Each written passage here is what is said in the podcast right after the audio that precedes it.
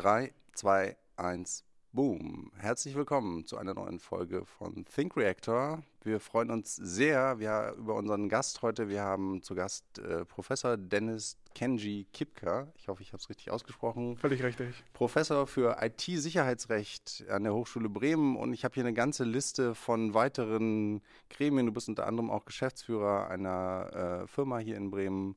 Du bist Mitglied in verschiedenen Arbeitsgruppen und Arbeitskreisen und es dreht sich immer um das Thema Datenschutz, ähm, Informationsfreiheit, Informationssicherheit. Ähm, also äh, eine lange Liste und wir sind sehr froh, dass du heute hier bist. Wir haben schon ganz oft bei Think Reactor das Thema Cybersecurity angekratzt, würde ich sagen. Und äh, wir hatten aber bisher natürlich immer viele Facetten davon beleuchtet, aber wir hatten bisher noch keinen Experten hier, aus der sich damit sozusagen hauptberuflich beschäftigt. Von daher herzlich willkommen.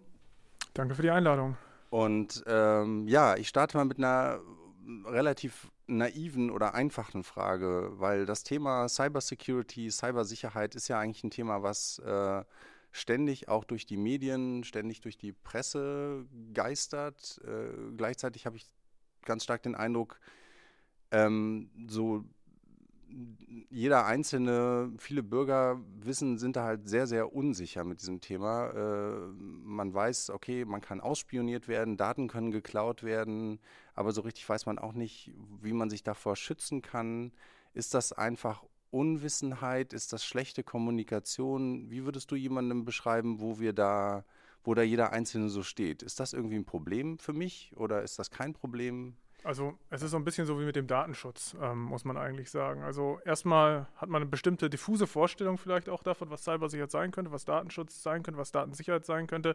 Ähm, aber man sieht sich erst aber nicht davon betroffen. Also man glaubt, es kümmern sich andere darum, es kümmern sich die Leute darum, die die Software programmiert haben, vielleicht die Leute darum, die den PC für einen warten oder beispielsweise externe Datenschutzbeauftragte. Was viele eben auch meinen ist, ähm, es passiert ja erstmal nichts. Also wenn ich ausspioniert werde, merke ich sie erstmal nicht. Es tut mir nicht weh. Erst wenn das Konto leer ist. Wenn ich, gut, wenn ich gut ausspioniert werde. Genau, also das ist ja meist genau. das Ziel ja, davon. Genau.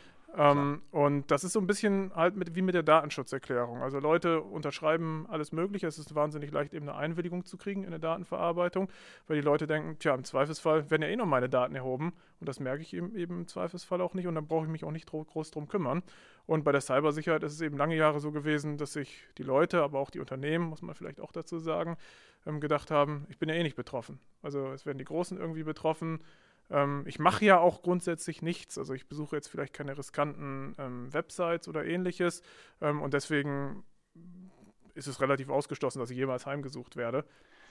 Wenn ich, wenn ich mir jetzt, also wenn ich mir vorstellen würde, jemand würde in meine Wohnung einbrechen und würde äh, Fotos machen und ähm, äh, zu Spionagezwecken vielleicht äh, was verwanzen, da würde ja jeder sagen, äh, nee, will ich nicht, auf keinen Fall.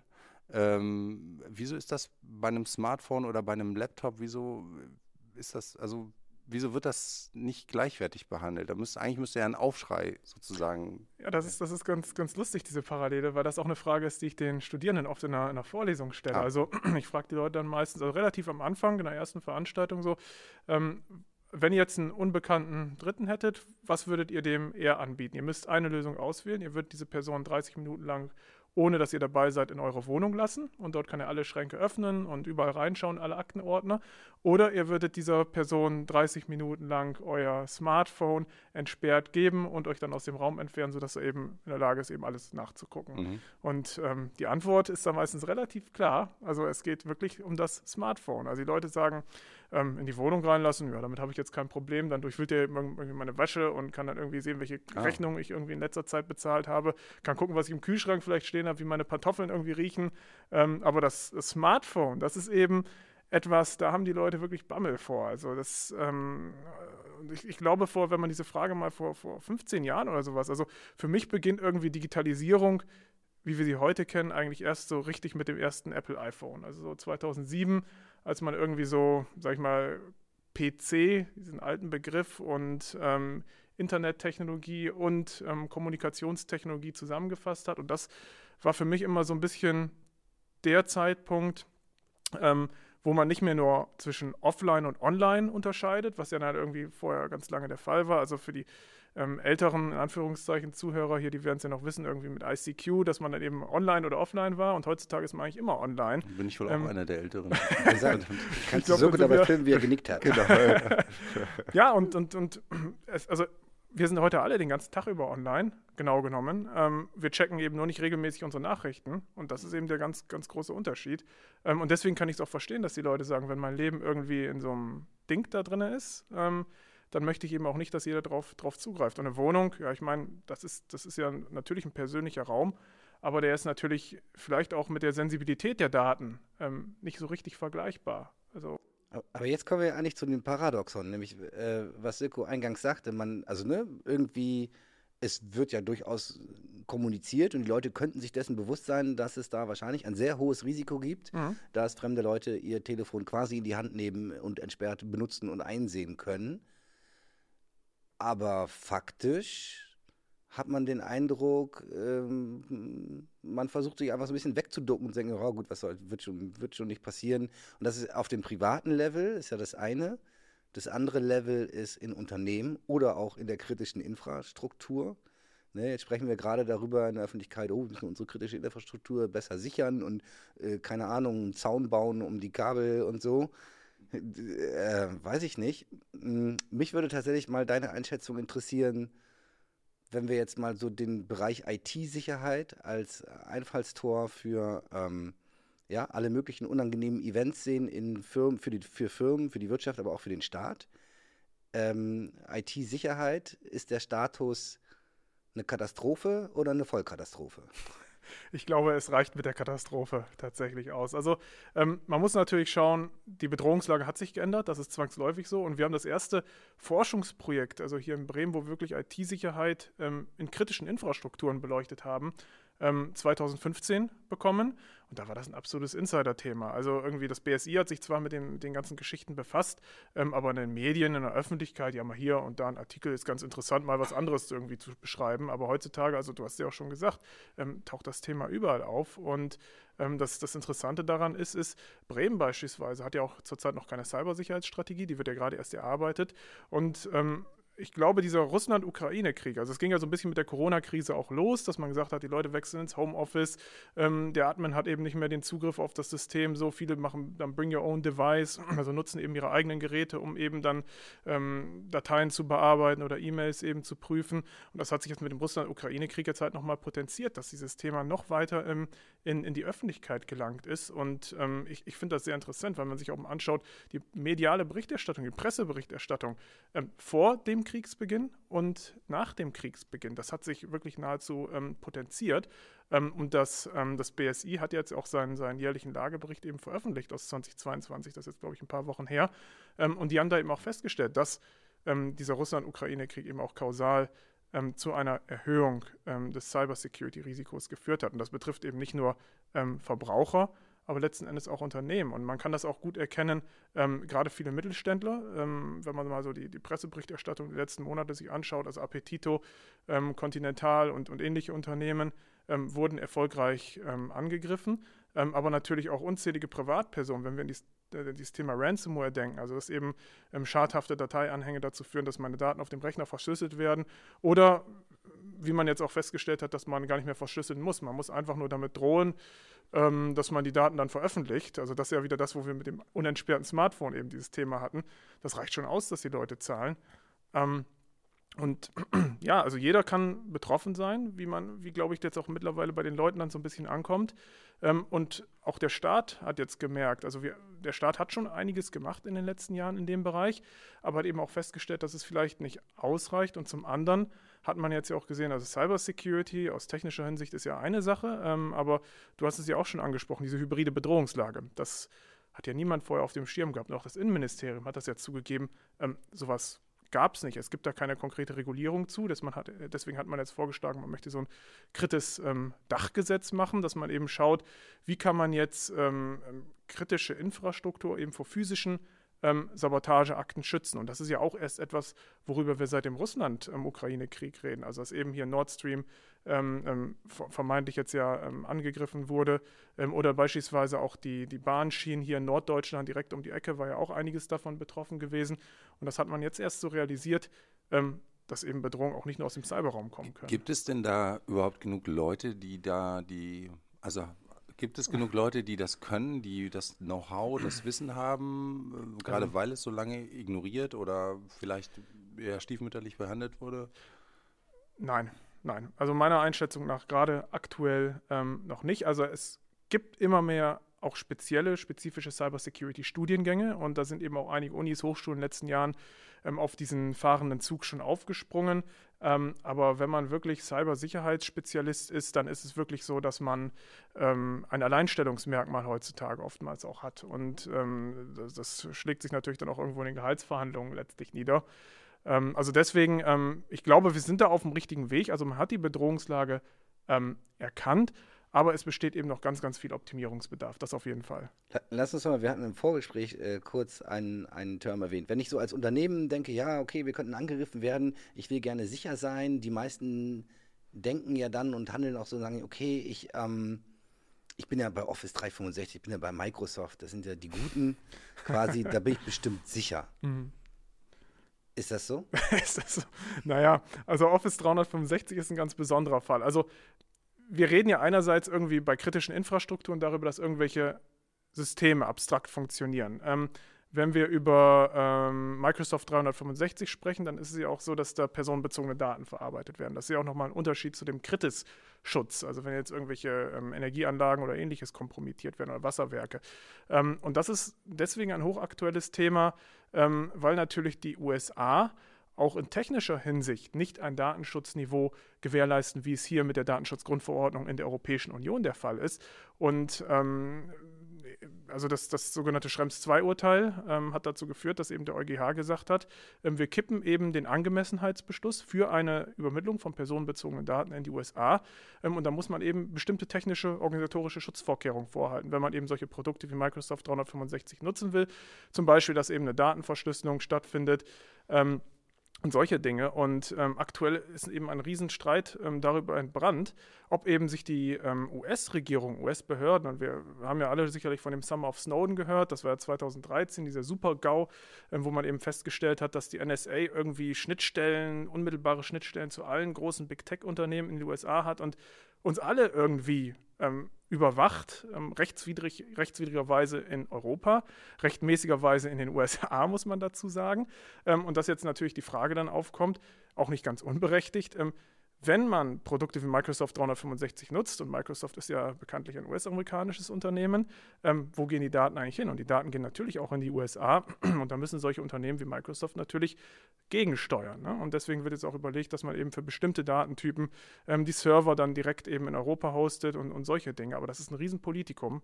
Ähm, und das, das ist, da merkt man eben Cybersicherheit oder Datensicherheit ist eben kein technisch-organisatorisches Thema allein. Also wir haben irgendwie die juristische Brille drauf, die technische Thema, äh, die technische Brille da drauf, aber diese, diese politische Brille, ähm, die wird immer größer und, und ich finde, das ist so ein bisschen auch ein Problem mit dieser ganzen politischen ähm, Überformung, die man da mittlerweile hat, weil Politik ist eben oft unsachlich. Das, und, und wir reden hier von, von naturwissenschaftlichen Zusammenhängen irgendwo, technischen Zusammenhängen. Und ähm, das, das beißt sich so ein bisschen mit den politischen Erwägungen. Jetzt hat Apple gerade announced, sie wollen, erwägen jetzt doch, die iCloud-Backups äh, zu verschlüsseln. 2020 mhm. sind sie schon mal eingeknickt vor den staatlichen Behörden in den USA. Ähm, wie siehst du dieses Thema? Also, und zwar eingeknickt deswegen, weil quasi anscheinend die Behörden gesagt haben: Pass auf, Leute, das wäre aber gar nicht gut, wenn ihr äh, die Daten der Nutzer auf euren Servern verschlüsselt, weil dann können wir ja euch gar nicht mehr fragen nach diesem oder jenem, was wir aber gerne wissen wollen, was wir brauchen für die Staats, äh, für Strafverfolgung und Terrorismusbekämpfung und wer weiß was noch alles. Ähm, wie, wie siehst du das? Ähm, also ich meine, äh, Punkt 1, äh, welchen Grad von Sicherheit erlangt man da und wird der Staat dadurch unsicherer oder sicherer? Also Datenverschlüsselung ist ohnehin gut, das wird teilweise eben auch gesetzlich gefordert. Die Datenschutzgrundverordnung sagt das eindeutig. Und wenn man mal überlegt, was Leute so in ihrer iCloud speichern, dann ist das sicherlich ähm, keine dumme Entscheidung, sowas zu tun.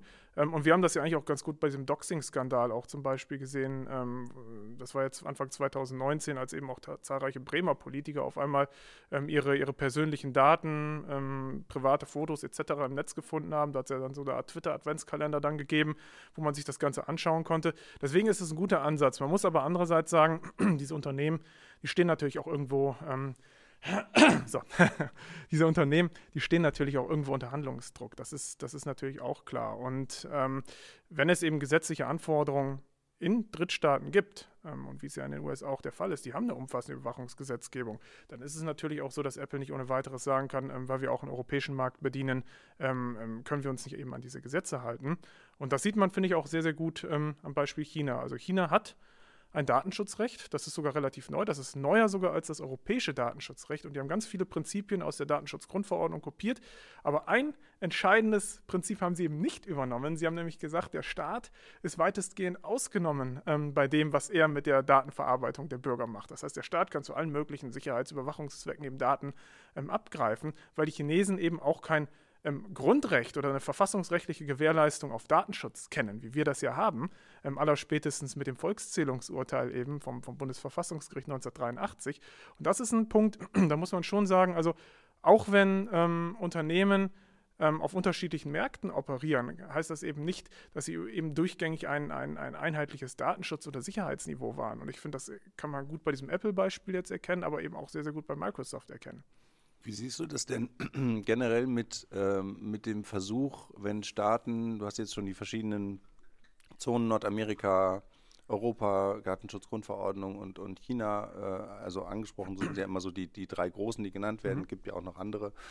Aber die Frage wäre, ähm, es ist ja schon irgendwie eine, eine, eine, neuere Situation, dass jetzt über diese digitalen Plattformen ähm, sozusagen Unternehmen global agieren können äh, ihre Daten in Europa zum Beispiel erheben, aber sie zum Beispiel in, äh, in den USA speichern und, und, und äh, haben.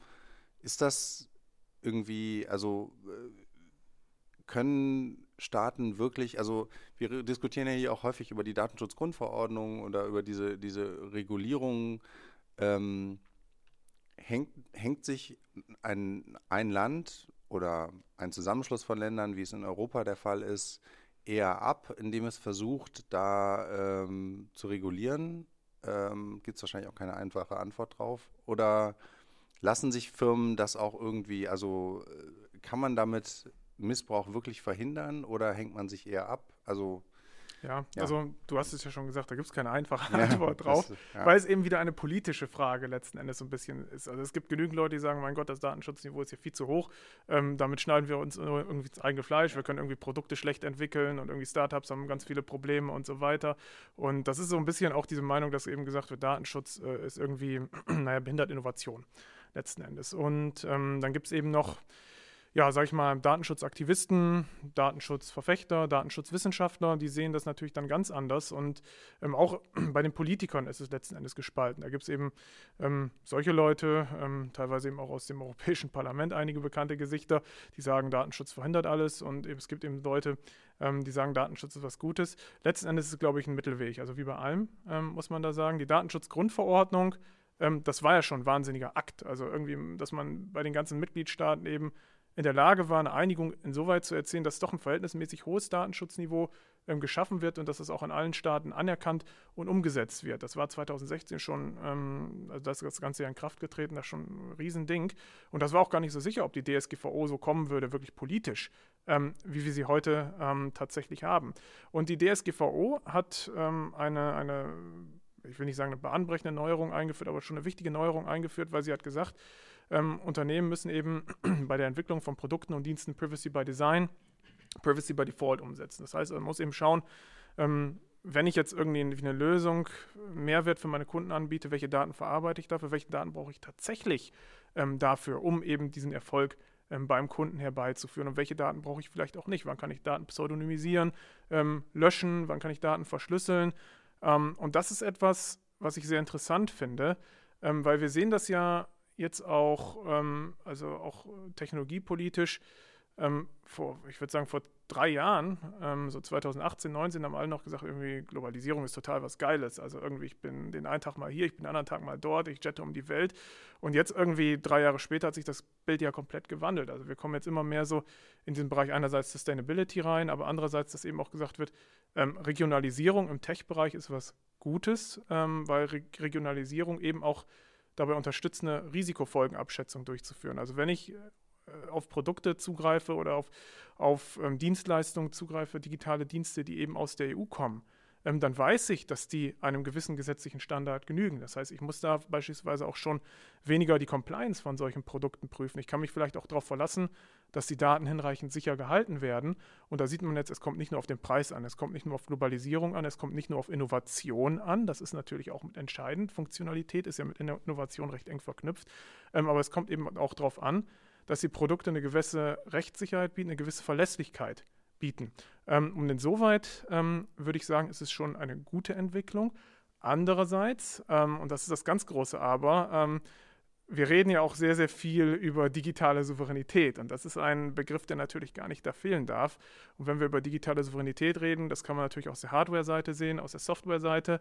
Ähm, und bei beiden ähm, haben wir in der EU ja durchaus noch offene Flanken. Und das ist ja dieses Beispiel wieder drei, äh, Microsoft 365 oder wenn ich jetzt irgendwie iCloud, ähm, wo kommen eigentlich die Halbleiter her? Da ist dann ja dieser ganze geopolitisch-strategische Konflikt. Kommen die Telefonmasten her. Ja, so. genau, die Telefonmasten. Und das hatten wir ja, das, deswegen hat sich ja auch beispielsweise das IT-Sicherheitsgesetz 2.0 ähm, verzögert, weil man gesagt hat in der Bundesregierung, wir müssen das irgendwie klären mit dem 5G-Ausbau. Also setzen wir jetzt irgendwie chinesische Komponenten von Huawei ein, die eben ähm, auch einen Spionageverdacht durchaus begründen. Ähm, und, und das ist ein großes Problem. Und, ähm, und das ist auch das, was ich eben meinte zu Beginn. Ähm, wenn wir eben über Cybersicherheit, Datenschutz, Datensicherheit sprechen, natürlich, wir können irgendwie die politische Brille aufziehen, ähm, wir können eine ethische Brille aufziehen, eine forschungsbezogene, eine rechtliche Brille aufziehen und ganz strenge Maßstäbe eben schaffen. Das ist völlig okay, völlig legitim. Ähm, aber wir müssen uns dann überlegen, können wir sie auch umsetzen? Und das äh, ist, ist das ganz große Problem. Und das, glaube ich, ist eben ähm, an vielen Stellen durchaus noch nicht zu 100 Prozent möglich. Jetzt lass mal ganz kurz so ganz, ganz praktisch bleiben. Und äh, du hast dich ja nämlich auch äh, da sehr interessant zu geäußert. Jetzt will ich mich als Unternehmen oder als äh, Privatperson, will ich mich schützen ne? und ähm, installiere dann auf meinem Huawei-Handy Kaspersky Antivirus-Software. das durfte ja natürlich nicht fehlen. so, jetzt habe ich ein Handy aus China und eine, eine Virensoftware aus Russland. Bin ja. ich jetzt sicher? Also ich glaube, diese Frage kann man nicht so zu 100 Prozent ähm, tatsächlich... In welchem Teil der Welt bist du dann? Ja. also es wird ja teilweise schon gesagt, du darfst oder sollst dann nicht immer mit deinem Smartphone nach China einreisen, beziehungsweise es gibt genügend Unternehmen, die sagen eben, ähm, sie haben extra, extra Notebooks ähm, ähm oder, oder Smartphones für China einreisen, die dann hinterher vernichtet werden oder eben komplett formatiert werden etc. Ähm, man, man, kann nicht generell sagen, wenn man jetzt Produkte aus dem Ausland nutzt, ähm, dass das irgendwie keine Datensicherheit oder kein Datenschutz gewährleistet ist. Das ist, glaube ich, in jedem Fall eine, eine wichtige Einzelfallfrage. Aber gerade ähm, ähm, das BSI hat beispielsweise bei, bei, das ist jetzt schon länger her, bei zwei Smartphones aus, aus China, glaube ich, festgestellt, dass da eben ähm, Schadsoftware drauf gewesen ist. Aber ich glaube, das war nicht vorsätzlich, sondern eher, weil man selbst geschlampt hatte als Unternehmen. Da war jetzt auch nicht das Unternehmen Huawei betroffen, das waren irgendwelche ähm, kleineren ähm, Klitschen, sage ich mal. Ähm, und gerade bei diesem, bei diesem Beispiel Kaspersky, da habe ich mich ja in, in diesem Jahr auch intensiv mit auseinandergesetzt. Ähm, und das ist eben, also das ist eben auch wieder was, wo ich sage, naja, Politik vielleicht, ist. Vielleicht, vielleicht kann, kannst du diesen Case ganz kurz einmal erklären ja, für die Leute, die das nicht. Klar, also, also der Case ist eigentlich relativ simpel. Ähm, also Kaspersky ist, glaube ich, jedem hier ähm, ein, ein, Begriff, denke ich mal. Es ist ein Security-Lösungshersteller, ähm, machen Antivirus-Software auch und bieten eben sowohl Lösungen an für Verbrauch, Verbraucher ähm, als auch im B2B-Kontext. So und Kaspersky ähm, ist vor dem Krieg, glaube ich, durchaus ein respektables Unternehmen ähm, hier in Deutschland gewesen, Europäischen Union. Die haben eben auch intensiv beispielsweise auch mit dem Deutschen Bundesamt für Sicherheit und Informationstechnik, also als zentraler deutscher IT-Security-Behörde, zusammengearbeitet. Und dann kam eben der Krieg ähm, und dann wurde ja vieles über den Haufen geworfen, sage ich mal. Viele althergebrachte Konzepte und, und selbst äh, Angela Merkel hat jetzt ja gesagt, irgendwie ihre Russlandspolitik war vielleicht doch nicht so pralle gewesen in den letzten Jahren, noch, doch nicht so ganz vorausschauend. Ähm, also ich hätte nicht gedacht, dass dieses Statement irgendwann noch, noch mal kommen würde, aber das kam dann, naja, und dann ist das BSI halt hingegangen und hat gesagt, okay, ähm, wir müssen vielleicht vor russischen IT-Produkten warnen. Warum müssen wir vor russischen IT-Produkten warnen?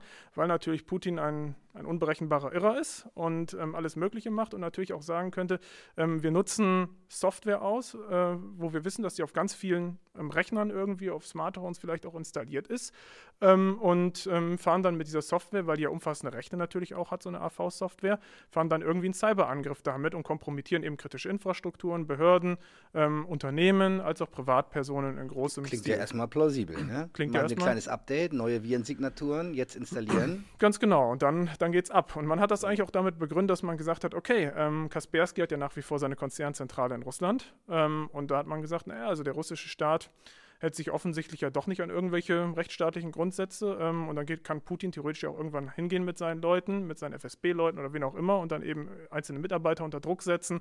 Oder äh, dass die Konzernzentrale gestürmt wird, übernommen wird und die Leute dann irgendwie mit, mit vorgehaltener Waffe dazu gezwungen werden, irgendwelche, wie du schon gesagt hast, irgendwelche Schadsoftware dann, dann aufzubringen. Und da hat das BSI gesagt, okay, ähm, wir sehen hier irgendwie eine Bedrohungslage ähm, für die IT und deswegen ähm, warnen wir vor solchen Produkten. Und das darf das BSI grundsätzlich auch. Also da gibt es eine gesetzliche Grundlage in Paragraph 7 des BSI-Gesetzes. Da steht eben drin, ähm, dass eben bei einer bestimmten, ja, also bei einer Schwachstelle steht da drin, bei einer, bei einer technischen Sicherheitslücke, ähm, eben gewarnt werden darf. Und eine Warnung ist jetzt kein Verbot oder sowas. Das bedeutet in erster Linie nur, ähm, dass das BFI, BSI feststellt, also mit dem Produkt könnte eben ein höheres Risiko im Einsatz verbunden sein. Und das führt natürlich dazu, dass dann ähm, kritische Infrastrukturbetreiber sagen, okay, das kann ich nicht mehr einsetzen. Das führt dazu, dass Unternehmen dann vielleicht sagen, ähm, das ist ja auch haftungsrechtlich relevant dann tatsächlich. Ähm, oder dass Verbraucher dann auch sagen, das müssen sie eben installieren. Das hat dann eben, ähm, ist dann eben auch passiert. Was man dazu sagen muss, ähm, das BSI hat nie eine technische Sicherheitslücke nachgewiesen, wie es eigentlich von dem Gesetz ähm, verlangt wurde. Ähm, und ähm, das ist eben das ganz große Problem an der Stelle letzten Endes auch. Also wovor waren wir eigentlich? Wovor wurde gewarnt? Es wurde ja von einer geopolitisch-strategischen Bedrohungslage gewarnt. Also vor der hypothetischen Möglichkeit, dass eben ein irrer Putin ähm, kommen könnte und irgendwie, äh, dass, dass die Konzernzentrale stürmen könnte, alles übernehmen könnte, wie auch immer, ähm, was ja bis heute nicht eingetreten ist tatsächlich. Und es hat ja auch keinen groß angelegten Cyberangriff gegeben. Gleichwohl ähm, steht so einer Behörde natürlich im, als Aufgabe der Gefahrenabwehr so eine gewisse Einschätzungsprärogative zu.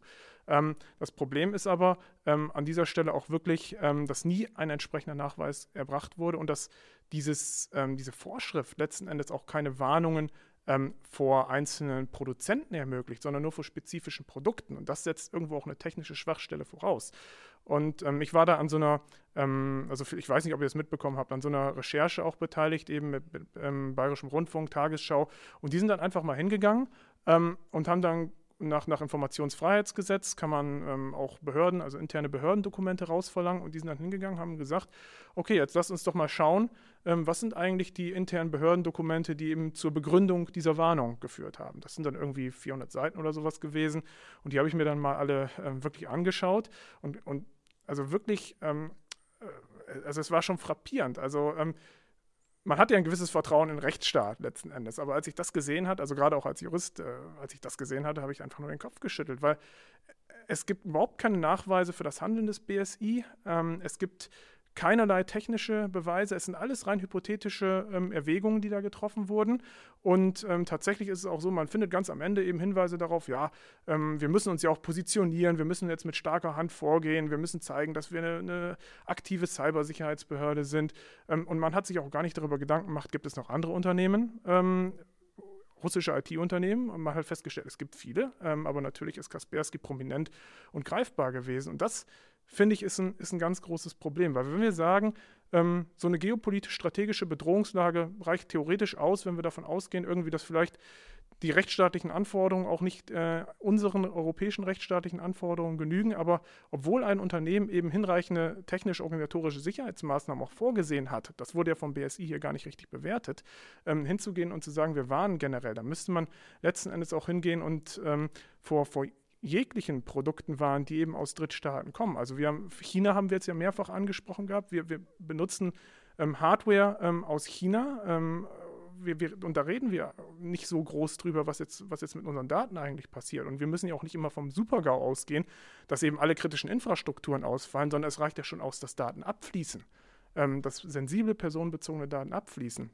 Das kann man eben nicht ausschließen. Das kann man weder für Russland ausschließen, noch kann man das für China ausschließen, noch für die USA ausschließen, noch für Israel ausschließen. Und das ist ein ganz großes Problem hier.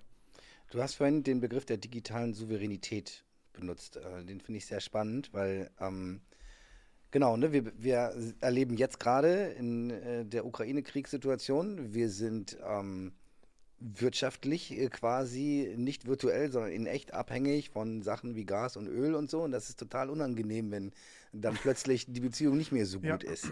Definitiv. So, ähm, jetzt ist es ja so, das hast du vorhin auch schon gut beschrieben. In der EU versuchen wir zu sagen, pass auf, äh, jeder soll mal seine Datenhoheit selber haben. Und der Staat hat da eigentlich gar nicht so äh, den Auftrag, möglichst viel Daten zu sammeln. Im Gegenteil, er soll so wenig wie möglich sammeln um uns herum, USA, China äh, und viele andere, äh, die es da noch gibt, fahren offensichtlich genau den gegenteiligen Ansatz und sind, haben den Eindruck, je mehr Informationen wir haben, je mehr Daten wir sammeln, auch von äh, BürgerInnen aus Staaten, die woanders wohnen, desto besser ist das für uns. Und ähm, in, inwieweit begeben wir uns quasi dadurch tatsächlich vielleicht in eine Art digitale Abhängigkeit. Wenn wir jetzt einfach bei uns quasi sagen, nee, wir, bei uns wird alles verschlüsselt, aber nur in, in Europa quasi mhm. oder ähm, und der, der, unser Staat darf keine Daten sammeln, aber die ganzen ähm, großen Unternehmen von Übersee, die dürfen alle, lassen halt die Nutzer einmal zustimmen und dann ist schon okay. Ne? ja. Und äh, so Dinge aber wie iCloud, ich meine, iCloud Backup Verschlüsselung, wenn ich es richtig auf dem Zettel habe, wäre Sebastian Kurz noch im Amt, wenn das iCloud Backup verschlüsselt gewesen wäre. Ne? Ähm, es hat ja auch alles äh, positive und negative Seiten. Genau, aber wie, wie siehst du diesen Themenkomplex? Ähm, wie wichtig ist das für die Zukunft von Deutschland und von Europa? Also wir sind schon, also wir sind digital abhängig. Definitiv sind wir noch digital abhängig. Sonst würden wir auch politisch gar nicht so viel über diese ganzen Themen sprechen. Und sonst würde jetzt auch beispielsweise die Europäische Kommission nicht sagen, wir machen jetzt irgendwie so ein Halbleitergesetz, um eben mit Fördermitteln ähm, ausländische Unternehmen beispielsweise auch zu fördern, die, dass sie hier eben Chipwerke aufbauen oder eben auch Start-ups, Scale-ups eben auch aus, aus, aus Deutschland oder der Europäischen Union zu fördern. Und ich hatte das eingangs ja auch schon gesagt, das ist, ähm, das ist eines der Hauptprobleme, die ich, die ich im Bereich der Digitalisierung sehe. Also wir reden viel über theoretische Sachen, die man eben machen könnte. Und man sieht das ja auch ganz gut, wenn man sich mal den Digitalisierungsapparat ähm, des Staates anschaut. Also wir haben jetzt ja dieses sogenannte Digitalministerium zumindest in Teilen ähm, bekommen, nicht als diese Volllösung, wie es ja ursprünglich mal angedacht gewesen ist, wobei ich auch nie so ein Verfechter dieses Digitalministeriums ähm, an sich gewesen bin. Und allein schon im Bereich Cybersicherheit was man da für einen Wasserkopf mittlerweile hat. Also natürlich haben wir den Föderalismus in Deutschland, deswegen sitzen wir jetzt irgendwie auch noch in Bremen als Stadtstaat, sage ich mal, was ja irgendwie vom Feeling her ganz nett ist. Aber wenn man sich mal anschaut, wie viele ähm, Gremien es gibt, Einrichtungen es gibt, mittlerweile Gesetze es gibt und gerade auch im Bereich Datenschutz. Also beim Datenschutz ist, sollte es eigentlich so sein mit der DSGVO, dass wir jetzt irgendwie einen schönen einheitlichen europäischen Datenschutzstandard haben, dass in allen ähm, europäischen mitgliedstaatlichen Sprachen eben eine Fassung da ist, die dann unmittelbar gilt. Ja, gibt es auch, aber die EU darf natürlich nicht alles regulieren. Und der deutsche Gesetzgeber ist dann irgendwann 2019 hingegangen und hat gesagt, okay, ähm, wir regeln jetzt nochmal zusätzlich zum europäischen Datenschutz unseren eigenen Datenschutz. Und dann haben sie 150 ähm, deutsche Datenschutzgesetze auf Bundesebene ähm, dann nochmal im Einzelbereich geschaffen. Es, wir haben 16 Landesdatenschutzgesetze. Ähm, wir haben noch bereichsspezifisches europäisches Datenschutzrecht und die Kirchen haben natürlich auch noch ihre eigene Datenschutzregelung. Und da sieht man schon, ähm, also wir verzetteln uns. Das, hört, ich, das hört sich an, als wären wir mega sicher. Das klingt extrem anstrengend. ja, das ist auch anstrengend. Also es ist, also, es ist extrem beschissen. Das, das kann man, glaube ich, wirklich auch so formulieren. Ähm, und, und vor, vor, allen Dingen macht es die Sache ja nicht sicherer, offensichtlich. Nee, und vor allen Dingen, glaube ich, tatsächlich führt es auch dazu, dass den, ja, man auch voll, völlig berechtigt die Augen verdreht und denkt, ja, Leute, also hier, lasst mich einfach in Ruhe. Wenn ich einmal aus Bremen rausfahre, bin ich dann anscheinend, da unterliege ich plötzlich einem anderen Datenschutzgesetz, äh, weil ich in Niedersachsen bin. Also, ne? Ja, also, also ganz, ganz ja. Bisschen also, übertrieben formuliert, aber ich meine, ja. Gut, das ist, das ist natürlich natürlich eine Folge des Föderalismus. Also das, ich meine, ja. das hast du dann jetzt auch nicht nur im Datenschutzbereich, also ich meine auch die polizeiliche Zuständigkeit, da ist es, glaube ich, am leichtesten erkennbar. Also ähm, wir haben eine Bremer Polizei und wir haben eben eine, eine, niedersächsische Polizei, weil Gefahrenabwehr Aufgabe der Länder ist und nicht des Bundes in erster Linie. Wir haben zwar eine Bundespolizei, aber die sind eben nur an ausgewählten Punkten, also im Bereich Bundesgrenzschutz eben tätig, an Flughäfen, ähm, im Bahnbereich und solche Dinge. Sollte, sollte der deutsche Staat, sollte die EU mehr Daten sammeln? Das will sie schon. Das ist jetzt schon geplant. Also wir, wenn wir über Datenschutz reden, ist das ja eine Seite der Medaille. Und wir bekommen ja auch immer mehr ähm, Gesetze, die über die Nutzbarmachung von Daten sprechen. Also ähm, es ist ja, das hatte ich eingangs ja auch schon so ein bisschen gesagt, immer so ein Interessenausgleich. Und das ist, wenn man es eben auf verfassungsrechtliche Maßstäbe zurückbricht, ist alles Interessenausgleich, bis eben auf die Menschenwürde letzten Endes. Und Ähm, man möchte jetzt eben auch, um wettbewerbsfähig zu bleiben, und da sind wir wieder bei diesem alten Thema, dafür Sorge tragen, dass eben auch ähm, Gesundheitseinrichtungen in der Lage sind, Daten zu sammeln, Forschungseinrichtungen und natürlich auch Unternehmen, weil man gesehen hat, also Daten, dieser, dieser, dieser Ausspruch, der klingt mittlerweile irgendwie altbacken, Daten sind irgendwie das, äh, das neue Gold oder genaue Öl des 21. Jahrhunderts. Ähm, das klingt irgendwie altmodisch und inhaltsleer, aber das ist so. Ähm, das ist so und ähm, deswegen haben wir auch solche Konzerne wie Meta beispielsweise. Ähm, deswegen redet Elon Musk jetzt auch darüber, wie man irgendwie ähm, Twitter aus den roten Zahlen rausholen kann, indem man eben besser Werbung schaltet. Ähm, deswegen haben wir auch irgendwie Werbung, die uns zum Beispiel ähm, auf Instagram angezeigt wird oder äh, in anderen irgendwie sozialen Netzwerken. und das, das ist einfach so. Daten, der Datenschatz, damit kann man wahnsinnig viel Geld verdienen. Wie, wie ist das als Staat? Wenn ich jetzt ganz viele Daten sammle und, also wenn wir, das eine sind ja die Unternehmen, die genau. mit der Werbung Geld verdienen und so weiter, das andere ist ja der Staat, ne, der einerseits ähm, sein System erhalten möchte, seine Macht äh, erhalten möchte und andererseits auch Sicherheit geben möchte, natürlich, äh, für die Bürgerinnen und Bürger. Ähm, und jetzt lass uns vielleicht nochmal zurückgehen zu diesem Punkt äh, der Diskussion. Ne, Apple sagt, wir möchten gerne hier Sachen verschlüsseln. Der Staat sagt aber halt, warte mal, dann kann ich aber nicht mehr reingucken. Und wenn man das mal so ein bisschen weiterdenkt, ne, ähm, ich habe neulich einen interessanten Podcast äh, über diesen, äh, von Lex Friedman, über diesen FBI-Agent äh, gehört, der die Silk Road ausgehoben hat. Mhm. Und ähm, letzten Endes, äh, und was man jetzt auch in der EncroChat-Diskussion äh, sieht, es gibt natürlich äh, Verfahren, die, wenn man sie professionell anwendet, ähm, tatsächlich dazu führen, dass mh, hm, man sich zumindest erstmal vermeintlich in so einer Art rechtsfreiem Raum bewegen könnte, weil es einfach verdammt schwer oder fast unmöglich ist, das zurückzuverfolgen. Mhm. Sachen zu, zu hacken, äh, äh, Verschlüsselungen zu knacken, rauszufinden, wer dahinter steckt. Ist das gefährlich für einen Staat oder ist es vielleicht sogar notwendig?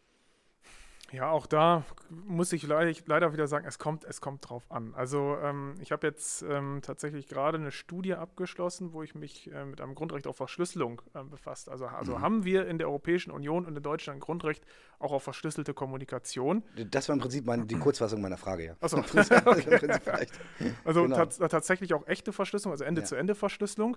Ja, das haben wir. Ja, das haben wir. Es gibt sowas. Ähm, das steht zwar nicht explizit jetzt in den, in den Gesetzen drin, aber man kann es eben ableiten.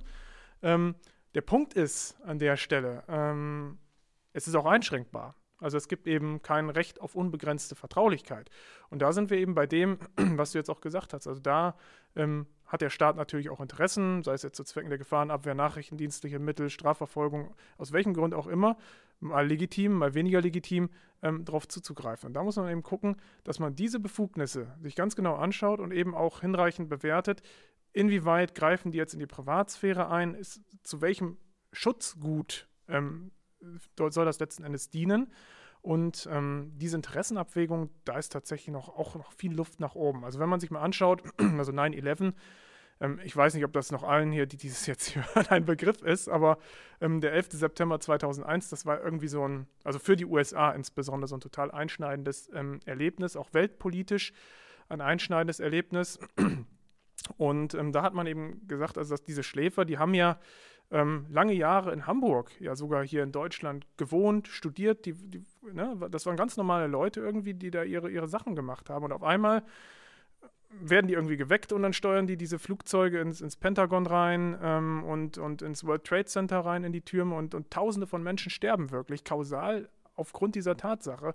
Und da hat man natürlich gesagt, wenn wir mehr digitale Ausspähmethoden gehabt hätten, Überwachungsmethoden, dann wäre uns das vielleicht aufgefallen und wir hätten diesen, diese Anschläge vielleicht auch sogar verhindern können. Und das hat dann eben dazu geführt, dass man gesagt hat, wir brauchen viel, viel mehr Überwachungsgesetze, auch im digitalen Bereich. Ähm, und wenn man sich mal anschaut, so was so also in der kurzen Zeit nach dem 11. September ähm, gemacht wurde, also Oktober, November, Dezember 2001, da wurden wahnsinnig viele neue Befugnisse ähm, eben auch hindurchgewunken durch den Bundestag. Also bei Gesetzgebungsverfahren, wo man sich natürlich auch manchmal fragen muss, konnten die das überhaupt richtig lesen? Ja, also was, was für Vorschläge da die Bundesregierung gemacht hat. Ähm, das Ganze war zeitlich befristet oftmals. Diese Befristungen wurden dann immer weiter verlängert, verlängert und irgendwann ähm, entfristet. Und meiner Kenntnis nach gibt es jetzt nicht ein Gesetz, was da jetzt wirklich seither also echt zurückgenommen wurde. Und es werden ja laufend neue ähm, Befugnisse in dem Bereich auch geschaffen. Also der Staat ist heutzutage auch rechtmäßiger befugt, rechtmäßigerweise befugt, ähm, auf deinem PC zuzugreifen, ähm, eine Online-Durchsuchung vorzunehmen. Den Bundestrojaner? Ja, genau, der, genau, der Staatstrojaner, Bundestrojaner. Ähm, das hört sich immer so haben, man denkt immer, das kriegen die bestimmt eh nicht auf die Kette. Ja, das geht aber. und, und mittlerweile, ähm, also da, über, über den Staatstrojaner könnte man. PR-Strategie, oder? also gerade über den Staatstrojaner, da könnte man jetzt wahnsinnig viel drüber erzählen. Vor allen Dingen auch, auch deswegen, wer das Ding eigentlich ähm, erstellt. Und da hat der Chaos Computer Club 2011 ähm, tatsächlich mal diesen, diesen Staatstrojaner auseinandergenommen. Also ähm, ich glaube, dem wurde das irgendwie zugespielt, die Software. Die haben das Ding auseinandergenommen. Und die haben festgestellt, dass da eben gravierende Datensicherheitsmängel drin sind. Also das, das, das Master-Steuerpasswort hardcodiert ähm, da irgendwie drin steckt. Und dann Schön. hat man, also, ne, also das muss, das muss. Wer hat's gebaut? Kaspersky hat's Aber ich meine, jetzt lachen wir darüber, aber ich, natürlich. Tatsächlich ein also, deutsches Unternehmen hat das ja. gebaut. Okay, das ist schon mal gut. Ich meine, das eine ist ja die ganzen äh, Gesetze, die da ähm, äh, gemacht wurden und die ja aber so ein bisschen, ne, im, schon noch mehr oder weniger im Auge mhm. der Öffentlichkeit. Man kann sehen, okay, was sind das für Gesetze? In den USA war es ja dann so, dass die Leute sich anscheinend auch gesagt haben, pass auf, Gesetze hin oder her, ne? Jetzt lass mal sammeln hier ja. und auswerten. Und dann äh, kommt jemand wie Edward Snowden irgendwann und sagt, warte mal, Leute, war das hier wirklich der Plan? Kann das sein? Und hat das äh, quasi an die Öffentlichkeit gebracht. Jetzt ähm, ist er in Russland. Ja. Aber quasi, weil er sonst in den USA äh, wahrscheinlich lebenslang ins Gefängnis müsste. Ist Edward Snowden ein Verbrecher aus deiner Sicht? Nein, also er ist kein Verbrecher. Also er ist ein Whistleblower. Er hat auf Missstände hingewiesen. Und diese Missstände haben ja erst dazu geführt, dass wir gesehen haben, dass wir überhaupt dieses, dieses Risiko erkannt haben und gesehen haben, also wenn wir jetzt Daten in die USA übermitteln, ähm, dann ist das eben nicht die Europäische Union. Ähm, was wir natürlich daraus für uns folgern können, das, das sind verschiedenerlei Dinge. Wir sind trotzdem nach wie vor zu großen Teilen, glaube ich, auf US-Produkte ähm, sowohl im Bereich Hardware als auch Software angewiesen. Und wir stehen natürlich jetzt irgendwo vor einem Dilemma. Also juristisch ist das eine, ähm, faktisch ist so ein bisschen das andere. Und da, da beißt sich momentan der, das Ganze so ein bisschen. Das führt auch dazu, dass wir, glaube ich, vor so einem unauflösbaren Konflikt stehen. Und gerade viele Unternehmen beschweren sich eben über diese Rechtsunsicherheit, dass sie eben nicht rechtssicher eben sowas wie Microsoft 365 nutzen können, obwohl sie es brauchen. Äh, also sie haben sich zumindest noch nicht irgendwie umgestellt auf andere alternative Lösungen. Ähm, bei Zoom hat man das ja irgendwie sehr gut gesehen in der Corona-Pandemie. Also Zoom ist ja auch aus den USA. Okay, kannst du das nochmal für mich auflösen? Weil da war ich total, da gab es zwischendurch so einen Aufschrei, oh nein, ihr dürft nicht Zoom benutzen, weil es ist ganz, äh, ja, ganz schlimm. unsicher und so. Und irgendwie ja. so dann gefühlt drei Monate später haben alle Zoom benutzt und es schien alles okay zu sein, aber ich habe gar nicht mehr also, also selbst ich habe nicht mehr mitbekommen, warum es jetzt plötzlich doch okay war. Also Zoom hat im, also die hatten am Anfang gravierende Mängel auch in der Security. Da, die haben einiges nachgebessert, auch im Datenschutzbereich. Das hat auf jeden Fall dazu geführt, dass es dass die Situation besser ist. Aber ob man es datenschutzkonform nutzen kann, ist nach wie vor ein Problem. Und das ist dasselbe Problem, was sich da im Wesentlichen auch bei Microsoft 365 ähm, stellt, wenn das eben ganz, das Ganze eben nicht äh, in, Europa auf europäischen Servern gehostet wird. Da haben wir auch das Problem, dass Daten in die, über, in die USA übertragen werden. Und ähm, ich weiß jetzt nicht, der hessische Datenschutzbeauftragte hat, glaube ich, ein Konzept für Hochschulen erstellt. Das ist gerade ja auch in der Lehre relevant wie eben mit Zoom umzugehen ist. Und da wird dann gesagt, ja, Zoom kann durchaus konform mit, Daten, ähm, mit Datenschutzregelungen genutzt werden, wenn eben die Server hier stehen, ähm, wenn die Leute darüber aufgeklärt werden, wenn die Studierenden die Möglichkeit haben, auch irgendwie ein alternatives Tool zu nutzen. Also ganz viel Schwammiges auch da drin. Ähm, aber ich, ich, glaube einfach, also bei, bei, Microsoft 365 ist es ja auch so. Normalerweise müsste die Datenschutzaufsicht hingehen und sagen, okay, ähm, wenn ihr alle rechtswidrig Microsoft 365 nutzt, müssten wir euch alle sanktionieren. Das wäre eigentlich die Folge dessen. Dann müssen alle Unternehmen, die das irgendwie ne, nicht, nicht rechts, rechtkonform nutzen, sanktioniert werden. Aber das ist ja, tritt, tritt ja nicht ein. Ähm, und das ist eben dieses Dilemma. Einerseits sagen wir eben, und das ist auch schlecht für den Datenschutz, andererseits sagen wir, ähm, wir müssen ähm, hohe ethische, rechtliche Datenschutzstandards einhalten, aber andererseits lassen wir einfach dann Larifari alles laufen. Ähm, die Unternehmen benutzen das weiter, es wird nicht sanktioniert. Und da muss man sich irgendwo mal die Frage stellen, was ist denn jetzt eigentlich das Ziel ähm, des Datenschutzes? Worum geht es? Und ähm, das finde ich, wird bei dieser ganzen Debatte auch so ein bisschen ausgeblendet. Also Datenschutz ist ja eigentlich informationelle Selbstbestimmung. Also ich als Bürger oder als Unternehmen letzten Endes sage, äh, also ich entscheide darüber, welche Daten von mir verarbeitet werden und welche Daten eben nicht von mir verarbeitet werden sollen. Wenn man sich eben sieht, und da sind wir, glaube ich, fast schon wieder am Anfang des Gesprächs, dass eben Leute Datenschutzerklärungen, ähm, so mir nichts, dir nichts unterschreiben, das wird ja gar nicht gelesen. Das wird ja nicht gelesen. Und ich muss sagen, ich habe eure auch. Ich wollte sagen, ich muss gerade denken, du hast ich hab, genau, ich unterschrieben. Hab, ich, ich habe eure auch unterschrieben und tatsächlich auch nur überflogen. Aber Herzlichen Glückwunsch zur neuen Waschmaschine. das wäre wiederum unzulässig. aber, aber und, ja, man klickt es weg. Man klickt's weg. Genau, man, klick, man, man, man, man, man klickt es weg. Ähm, und, und wir reden über informationelle Selbstbestimmung und Vielleicht an der Stelle auch noch so ein kleiner Ausflug, ähm, diese ganzen Abmahngeschichten jetzt hier ähm, mit, mit Google Fonts. Das ist ja auch irgendwie durch, ne, durch die Medien gezogen worden, wo dann irgendwelche kruden Anwälte, ähm, man muss sagen, die das Bild des Berufsstandes durchaus auch äh, ruinieren können, ähm, hingehen und dann eben ähm, die Leute abmahnen, weil sie Google Fonts benutzen. Und das. oh Gott. Nein, ist bei uns nicht vorgekommen. Nein, nein. Und ähm, und das ist eben das Ergebnis einer, einer solchen Geschichte aufgrund dieser ganzen Rechtsunklarheit und weil eben viele auch nicht richtig Bescheid wissen. Ähm, und weil der Datenschutz natürlich auch hohe Anforderungen stellt. Und das Landgericht, also das Ganze ist ja auf eine Entscheidung des Landgerichts München zurückzuführen gewesen, die gesagt haben, ja, also wenn der Nutzer jetzt auf so eine Website kommt, wo irgendwie so ein WordPress-Template drauf ist und wo dann irgendwie Google-Fonts genutzt wird und dann die personenbezogene IP-Adresse in die USA übermittelt wird, dann fühle ich mich, dann löst das ein Unwohlsein bei mir als Nutzer aus. Kostet 100 also, Euro. Ja, genau. Kostet also so, ein Schadensersatz von 100 Euro bekommen. Genau, so ein pauschalisierter Schadensersatz. Ähm, da muss man sich schon ernsthaft fragen, also ist das überhaupt noch realitätsnah? Also, ja. oder, ne? also, Vor allem, wenn dann jemand halt danach, wie in diesem Abmahnwellenfall, dann feststellt, oh, warte mal, jetzt gehe ich auf ganz viele Webseiten und jedes Mal fühle ich mich um 100 Euro schlechter quasi. und das klage ja. ich mir jetzt ein. Ne? Genau, und das, ja. das ist eben eine Folge dieser ganzen Rechtsunsicherheit. Und da sieht man eben, und das schadet dem Datenschutz natürlich noch mehr. Da fragen sich die Leute, was ist das letzten Endes? Also welchem Interesse dient es? Und das muss man sich, glaube ich, wirklich mal ähm, schon hinterfragen. Okay, aber lass uns noch mal kurz bei dem Interesse nämlich äh, bleiben. Wir waren vorhin schon mal kurz an dem Punkt, äh, haben ihn aber nicht, nicht weiter verfolgt. Du hast vorhin gesagt, ja, der Staat sollte mehr Daten sammeln und Verschlüsselung und äh, Datensouveränität auch für den Einzelnen ist wichtig, aber am Ende muss es eigentlich auch Zugriffsmöglichkeiten geben. Die mhm. müssen wir genau regulieren. Genau. Aber, aber eigentlich möchte ich gerne als Staat und als Exekutive, äh, whatever, möchte ich den, im Zweifelsfall, wenn ich mir sicher bin und das gut begründen kann, dann möchte ich da reingucken können. Mhm. So, jetzt gibt es ja aber doch diverse technische Möglichkeiten, die zumindest nach meinem Verständnis dafür sorgen, dass der Staat, auch wenn er da reingucken möchte, leider nicht reingucken kann. Mhm, genau. Ähm, ist das gefährlich, dass es was gibt? Muss das verboten werden? Oder, also, also ne? Es gibt also, ja auch Leute, die, die, ganz anders sagen, nein, nein, das ist die einzige Chance, wie die Demokratie überleben kann, ja. quasi, wenn es Leute noch gibt, die sich auch zum Beispiel in Russland oder im Iran oder sonst wo äh, äh quasi auf sicherem Wege miteinander kommunizieren äh, können, ohne dass es eine Zugriffsmöglichkeit gibt. Ja, natürlich. Also verbieten darf der Staat das nicht. Also das wäre so ein Gesetz könnte man sofort verfassungsgerichtlich kippen. Das, das wäre auf 100, also 100 Prozent der Fall. Ähm, deswegen werden ja solche Sachen irgendwie diskutiert, dass dann irgendwie so eine Art Key-Scrowing betrieben wird. Das heißt, dass der Schlüssel dann irgendwie irgendwo hinterlegt wird bei irgendeiner Ombudsperson, irgendeiner Treuhandstelle und dann kann der Staat da irgendwie anklopfen, wenn er einen berechtigten Verdacht hat.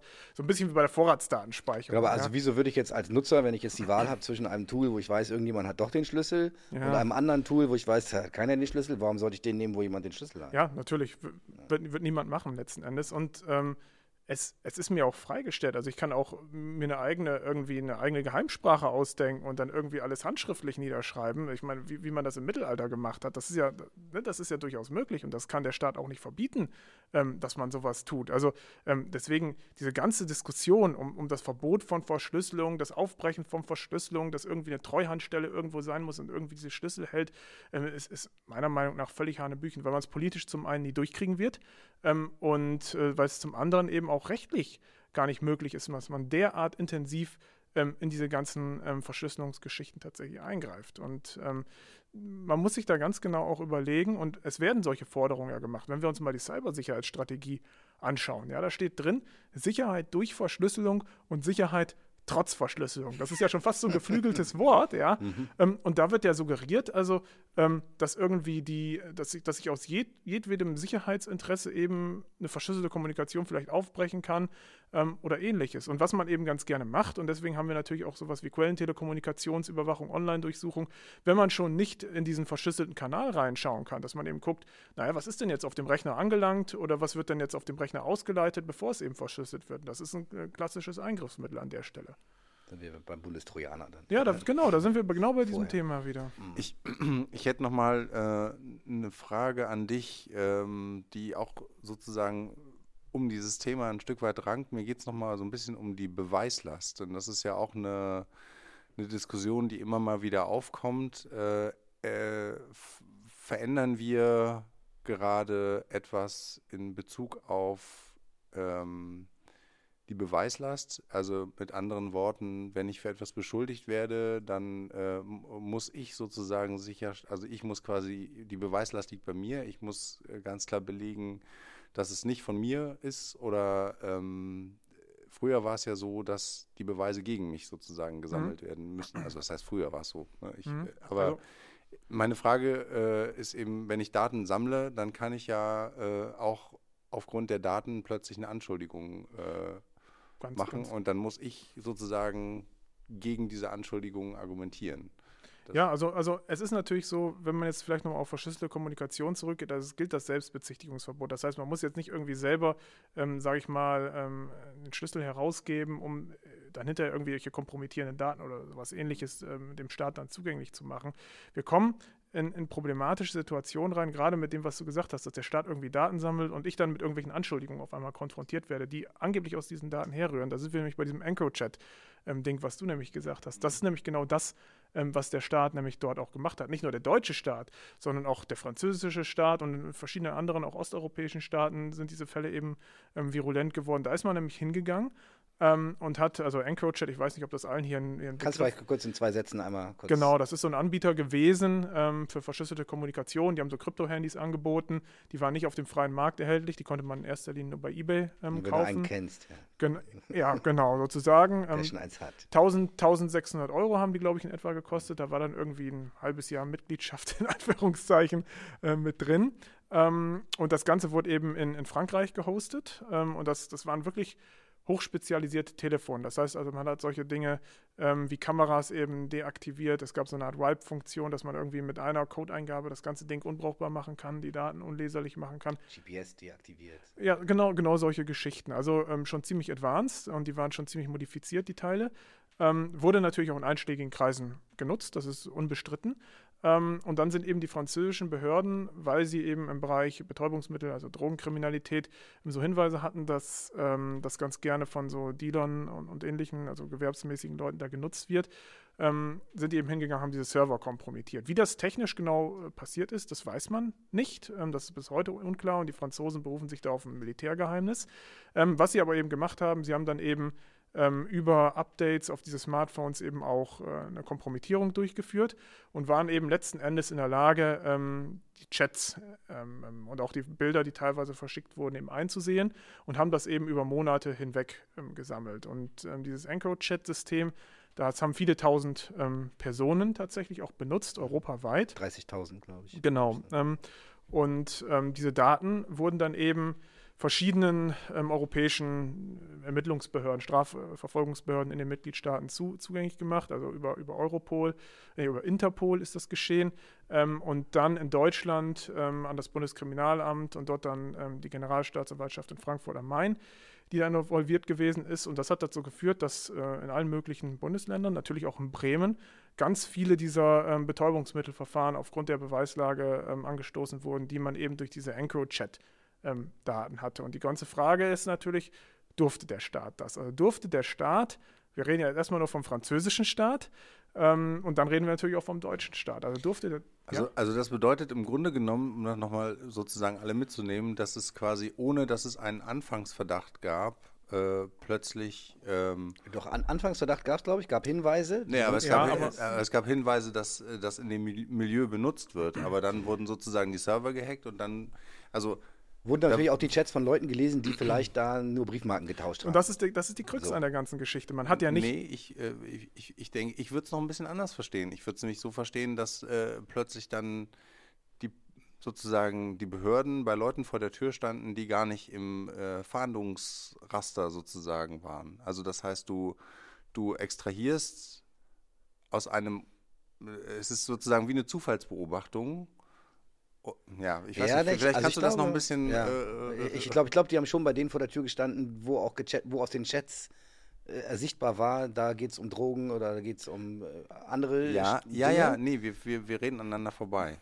Das, das ja. Ich, ich, ich glaube, ich, ich, glaub, ich weiß, worauf du hinaus willst. Ja. Dass man, dass man, dass eben letzten Endes auch Leute abgehört wurden, die eigentlich nichts mit der Sache eigentlich zu tun, zu tun hatten und man die dann irgendwo damit konfrontiert hat. Ne? Genau, mit, und mit das, solchen- also ich meine, es ist Genau. ja, der saubere Fall ist ja, ich habe sozusagen einen, äh, einen Verdacht und ich äh, verschaffe mir Zugang zu den Daten aufgrund Mhm. meines Verdachts. Und zufällig findest du noch jemand anders, der hat nicht Drogen gehandelt da, sondern Autos geklaut. Genau, oder so. jetzt habe ich aber gar keinen äh, Verdacht, sondern ich sammle einfach Daten und gucke dann in den Daten, ah, okay, äh, wo ist denn, wo gibt es hier Probleme und da äh, greife ich dann zu. Also ich habe sozusagen plötzlich eine, eine Umkehr der ähm, ja, der, ähm, der Beweis das, was der du Beweislast, genau. ja, genau. Okay, das heißt, ich hätte im Prinzip, wenn ich jetzt, wenn ich dich richtig verstehe, sagst du, okay, es gab einen Anfangsverdacht, bei best- Ermittler haben irgendwo bei bestimmten Leuten gesagt, die benutzen das, die will ich jetzt gerne und dann gehe ich auf den Server und dann darf ich aber eigentlich vielleicht nur die Chats von diesen Leuten extrahieren, wo ich den Anfangsverdacht. Was technisch wahrscheinlich Hatte. nicht möglich gewesen Technisch wäre. wahrscheinlich genau. schwierig, weil alle auch anonym mit komischen Genau. Pseudonymen und so weiter.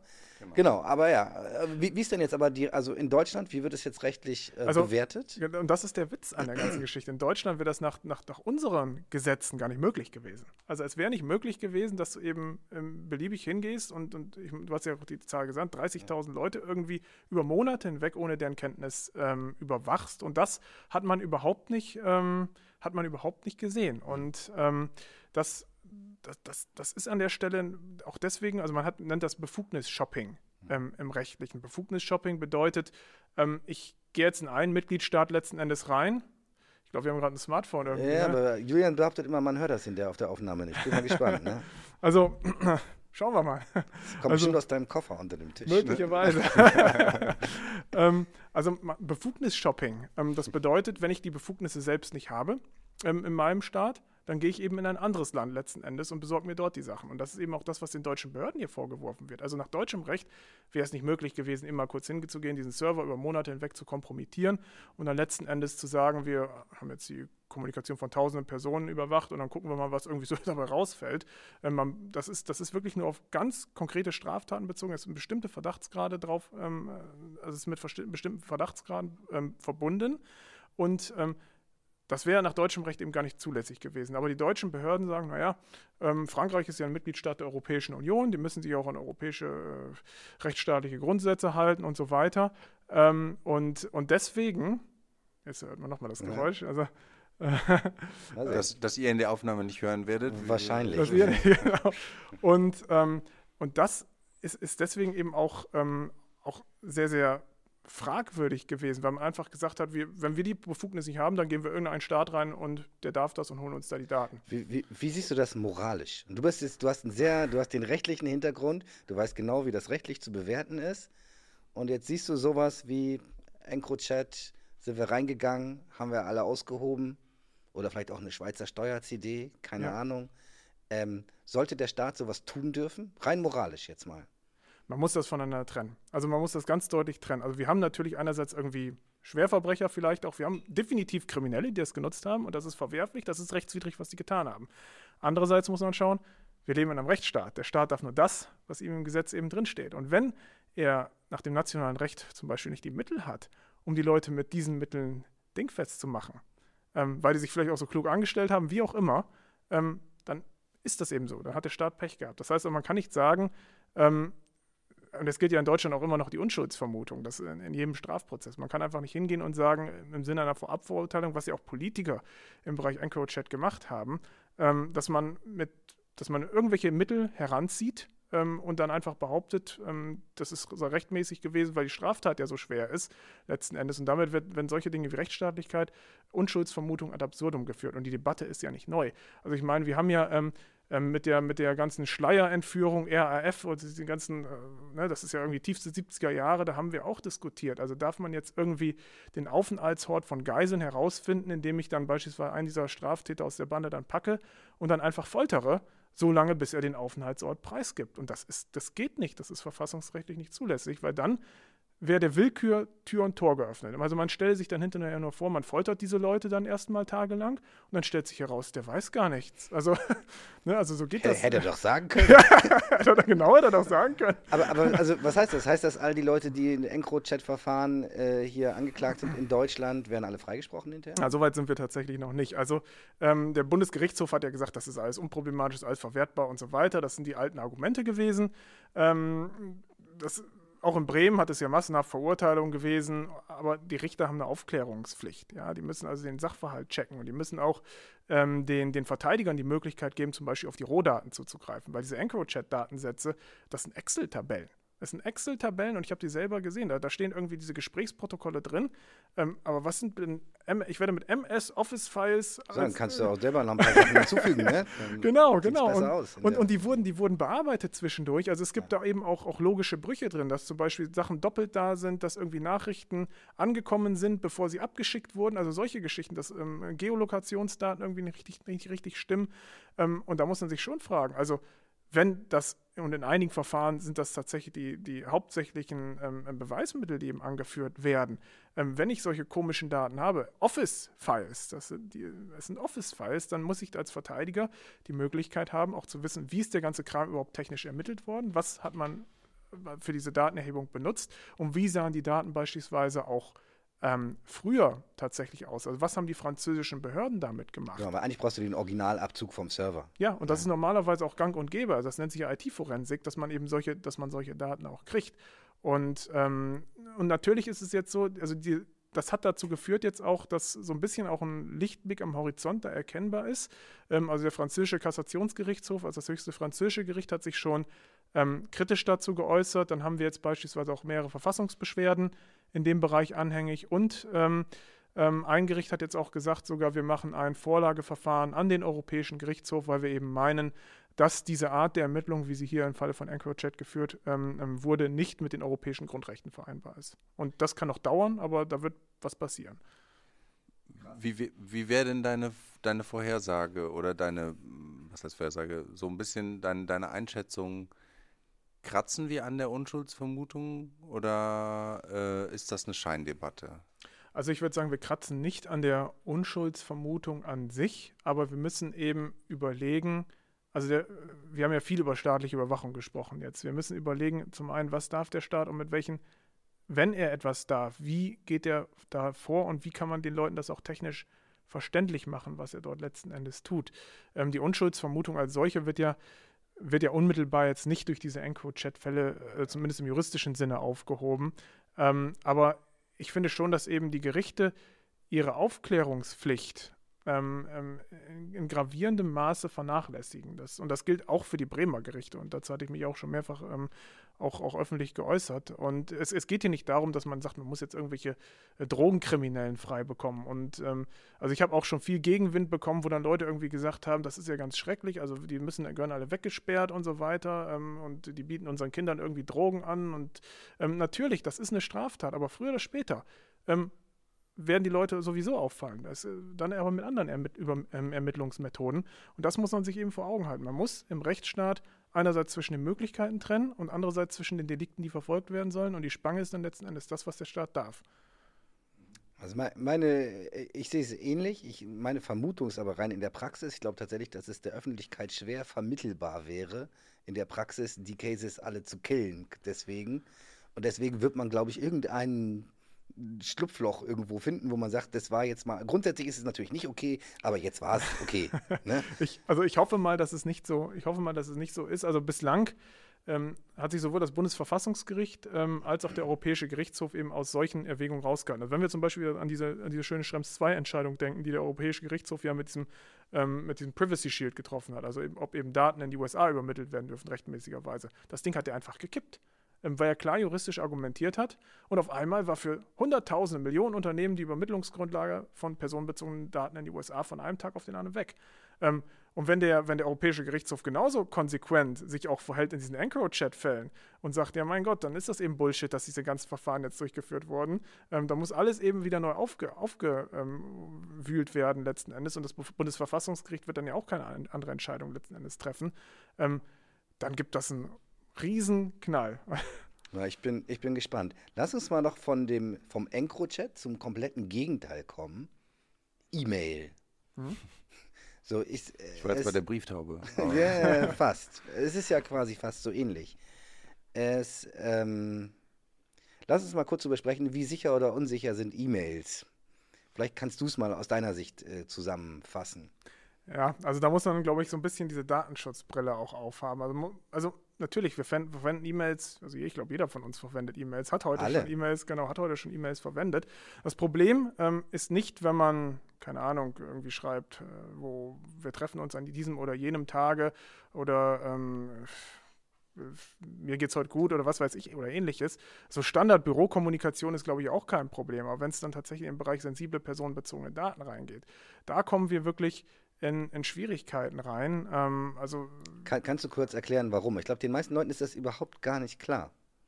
Also es ist ja, es ist ja relativ einfach. E-Mails sind keine Ende zu Ende verschlüsselte Kommunikation und theoretisch kann jeder auf dem Kommunikationsweg eben reinschauen. Also das ist, das ist weniger als ein Brief letztlich. Können, ja, können wir an der Stelle einmal kurz innehalten und das einmal sacken lassen, auch für alle da draußen, die jeden Tag 100 E-Mails schreiben und lesen. Eure E-Mails, die ihr schreibt und lest, gehen durchs Internet unverschlüsselt. Jeder kann sie lesen. Jeder. Äh, äh, hä? So. Und ich meine, es gab ja mal Versuche, also dass E-Mails natürlich auch das Haupteinfallstor sind für alle möglichen Schadsoftware und so weiter und Unbenommen. Social Engineering und Leute, so, ne, weil es halt der Hauptkommunikationsweg so, so. vor allen Dingen im Wirtschaftsbereich ja. ist.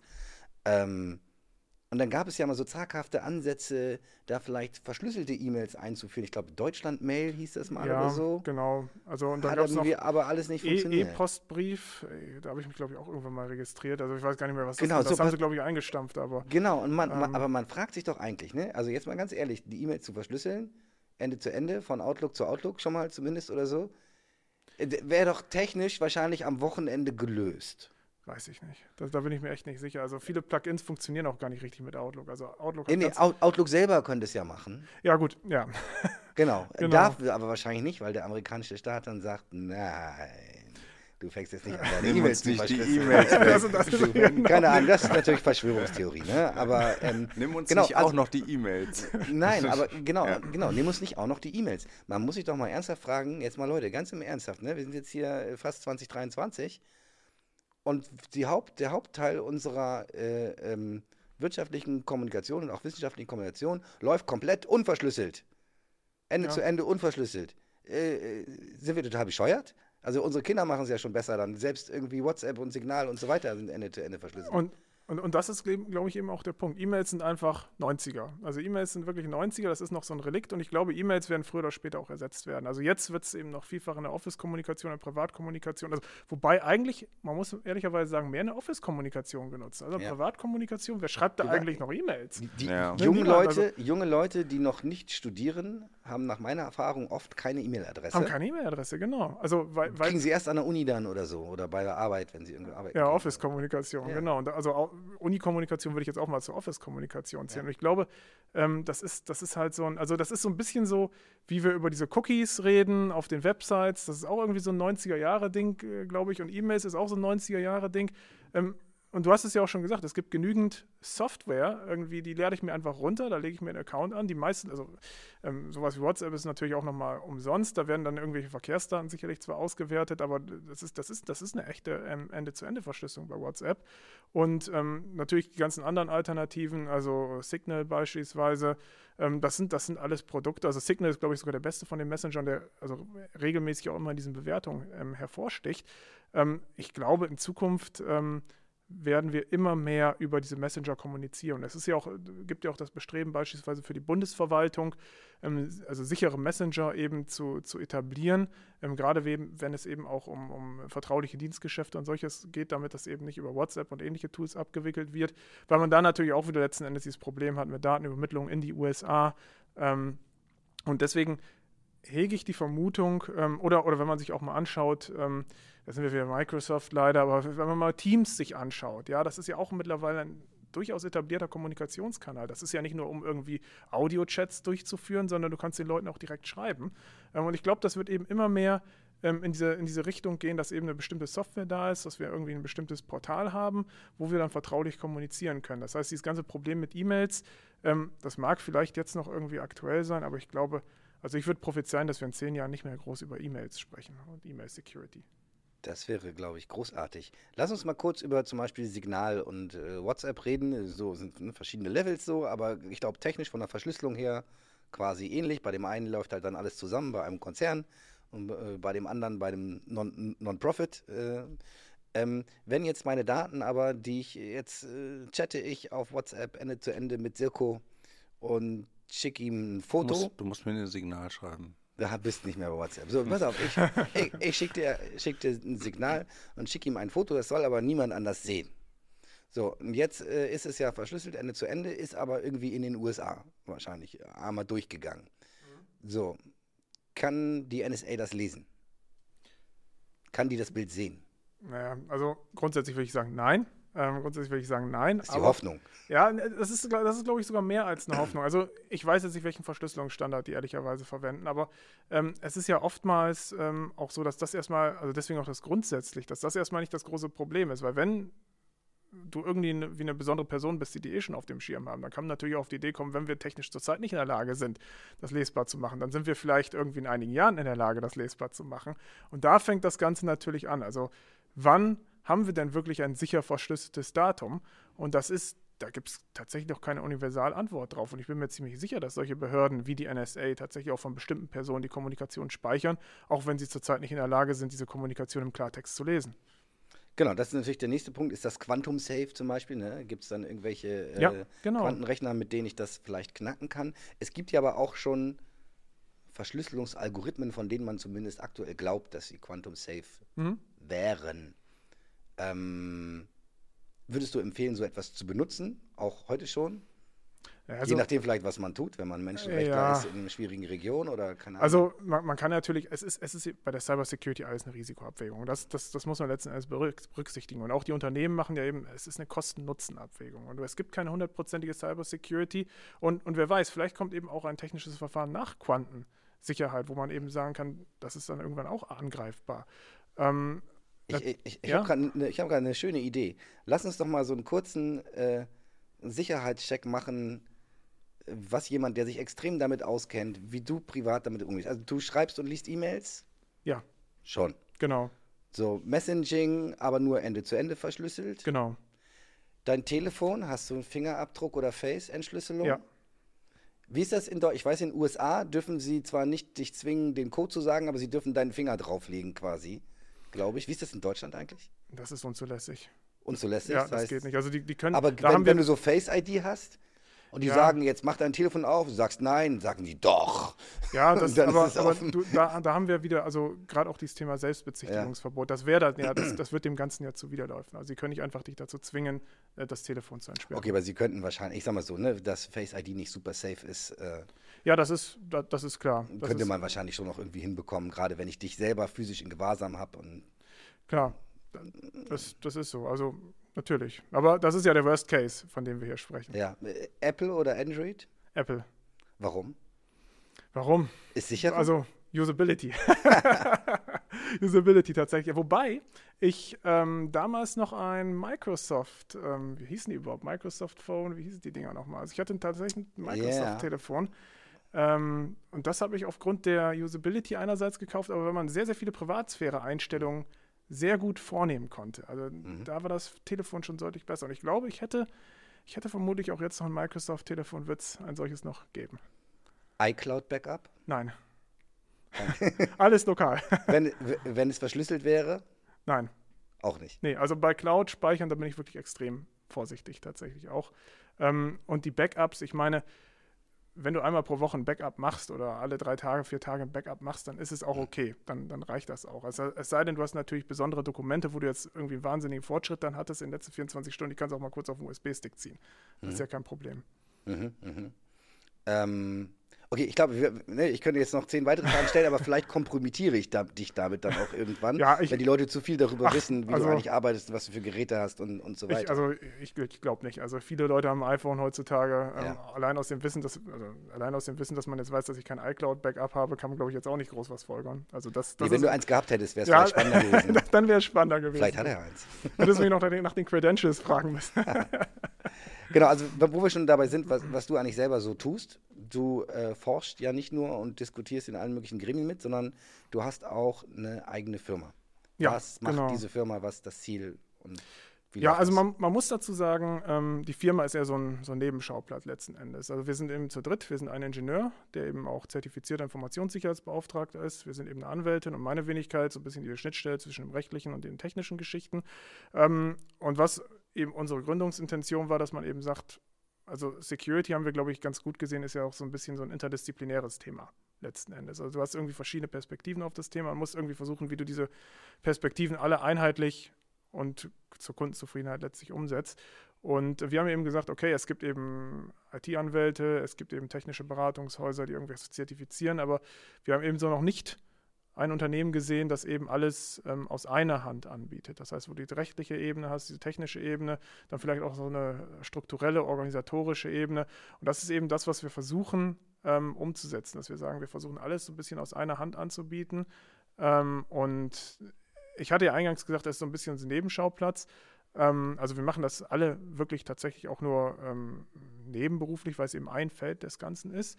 Und, das heißt, ihr habt keine Mitarbeitenden oder so? Genau, wir sind, zu, wir sind zu dritt, genau. Ja. Und wir gucken uns einfach, was sind interessante Aufträge. Ähm, es kommt natürlich auch immer auf die konkrete Arbeitslast an, also was wir annehmen können, was realistisch ist, dass man es in einem bestimmten Timeframe eben schafft. Ähm, und das ist eigentlich eine ganz interessante Geschichte, ähm, gerade auch eben als Wissenschaftler, weil man dann sagen kann, also du bekommst relativ wenig Input aus der Praxis sonst. Das ist das und gerade im Bereich Datenschutz ähm, Cybersicherheit ist es, glaube ich, auch wichtig, Input aus der Praxis zu erhalten, weil man muss beispielsweise dann auch schauen, gerade als Jurist, ähm, welche, welche Gesetze machen jetzt beispielsweise überhaupt Sinn? Ja, also wenn wir wieder bei diesem Thema DSGVO sind, Auslandsdatenübermittlung, also wie sinnvoll, praktikabel sind bestimmte Regelungen jetzt. Ähm, und ähm, das ist deswegen eine ganz willkommene Abwechslung. Klingt, also klingt mega spannend. Ich meine, ne, wir, Joko hat es im Vorgespräch ein bisschen angerissen. Wir haben ja äh, ein äh, Potpourri von Unternehmen äh, in der, in der JAI-Gruppe in verschiedensten Bereichen. Wir haben gerade auch ein Quantencomputing-Unternehmen noch äh, gegründet, zusammen mit Wissenschaftlern und Leuten, die in dem Bereich arbeiten. Ähm, und ich habe immer gesagt, wenn ich das nächste Unternehmen, was ich gerne mal gründen würde, wäre im Bereich Cybersecurity, weil ich sehe einfach einen so unendlichen Bedarf und einen so riesigen Markt und aber auch einen quasi rein von von dem moralischen Druck, wir müssen noch etwas tun an dieser Front, habe ich einfach den Eindruck, ähm, wir haben vorhin gesagt, es ist eine Katastrophe oder eine Vollkatastrophe. Du hast gesagt, Katastrophe reicht vielleicht. ja, aber es ist eine Katastrophe irgendwie, glaube ich. Ne? Und, und, und ich habe, mein Eindruck ist so, die allermeisten Menschen ahnen das zwar irgendwie, sitzen aber so ein bisschen so wie so ein Kaninchen in Schockstarre auf der Autobahn und die Scheinwerfer werden immer größer. Und wir hoffen, dass, dass es gut geht irgendwie. Ja, und, und der Punkt ist natürlich, wir reden ja ab und zu hier auch mal über KI. Ja. Ne? Wir haben, haben jetzt noch nicht so viel, ne? Wir haben noch nicht so viel, aber ich meine jetzt einfach. Müssen wir das, glaube ich, beim nächsten Mal machen, weil, weil Dennis hatte gesagt, er muss äh, bald. Ich weiß, ich wollte, äh, ich, ich wollte es jetzt nicht so weit ausholen, wie du das normalerweise machen würdest. Aber nein, ich. Ähm, ich wollte aber schon nochmal den Kommentar ähm, an der Stelle fallen lassen, dass alles, das, was wir jetzt besprochen haben, ist ja im Grunde genommen, wir haben über Daten gesprochen, das ist halt alles Digitalisierung. Wir haben noch mhm. nicht über künstliche Intelligenz gesprochen. Und man merkt, wir sind schon so ultra schlecht oder in bestimmten Bereichen sehr, sehr schlecht, was dieses Sicherheitsthema angeht, mit äh, äh sozusagen ohne KI.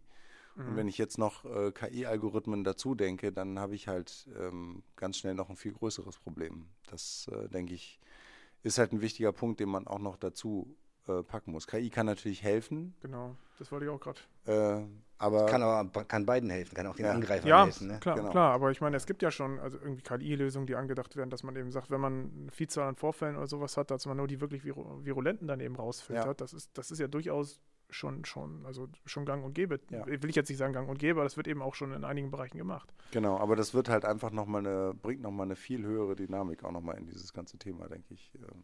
De definitiv. Also vielleicht können wir tatsächlich nochmal äh, irgendwann in der Zukunft, äh, in der nicht allzu fernen Zukunft, einen Slot finden, wo wir vielleicht da nochmal tiefer einsteigen können Mhm. äh, Sehr in gern. das Thema. Äh, weil fairerweise, ne, wir haben vorher darüber gesprochen, es ist jetzt an einem Donnerstag um 8 Uhr abends und Dennis muss noch arbeiten heute Abend. Ich muss noch arbeiten. So, ne? Äh, denkt mal drüber nach, Kids. Und ähm, genau, es gibt viel zu tun in deinem Job. Mich würde äh, als Abschluss nochmal interessieren, allen, die jetzt bisher zu interessiert zugehört haben, hoffentlich, kannst, willst du denen noch irgendwas auf den Weg geben für ihre persönliche IT-Sicherheit vielleicht? Was, was, was, was kann man tun, was sollte man tun, dass man sich am Ende irgendwie jetzt nochmal so ein bisschen irgendwas actionable Actionable. Ja, also eigentlich sind es eigentlich sind's zwei Sachen, die schon sehr, sehr viel bringen. Also installiert immer eure System-Updates ganz brav und startet danach den Rechner neu. Und das andere ist eben tatsächlich, ähm, dass man sagt, wenn einem irgendwas, wenn, wenn irgendwo ähm, Rauch ist, dann ist irgendwo auch Feuer. Also wenn einem irgendwas seltsam vorkommt. Also ich glaube, Misstrauen, Misstrauen, Misstrauen ist etwas, was, was niemandem im Web schadet. Also du hast ja auch schon solche Sachen wie Social Engineering zum Beispiel angesprochen, aber wenn wir über irgendwelche Ransomware-Mail-Anhänge sprechen, ähm, wenn wir über irgendwelche Phishing-Attacken sprechen, ähm, also alles, was irgendwie stinkt, sage ich mal, da ist auch meist irgendwie dann ein, ein Fisch, sage ich mal. Hört einfach auf, E-Mails zu benutzen. ja, genau, hört auf. Ja, wobei das auch, oh, ja, ich fange jetzt nicht noch weiter, ich hole nicht noch weiter aus. Aber auf jeden Fall, du hast heute, glaube ich, äh, also ich glaube, man kann den Podcast heute wahrscheinlich auch noch mehrfach hören und wird noch eine ganze Reihe Antworten daraus hören. Du hast echt super, super viele, glaube ich, ganz klare auch Antworten und Positionen gegeben. Das fand ich auf jeden Fall echt sehr, sehr gut. Also Ich auch. Hat Ja. mir mega Spaß gemacht. Vielen Dank, dass du da warst. Danke fürs Gespräch. Dennis, hoffentlich bis bald zum nächsten Mal. Genau. Und das war's für heute. 3, 2, 1, boom.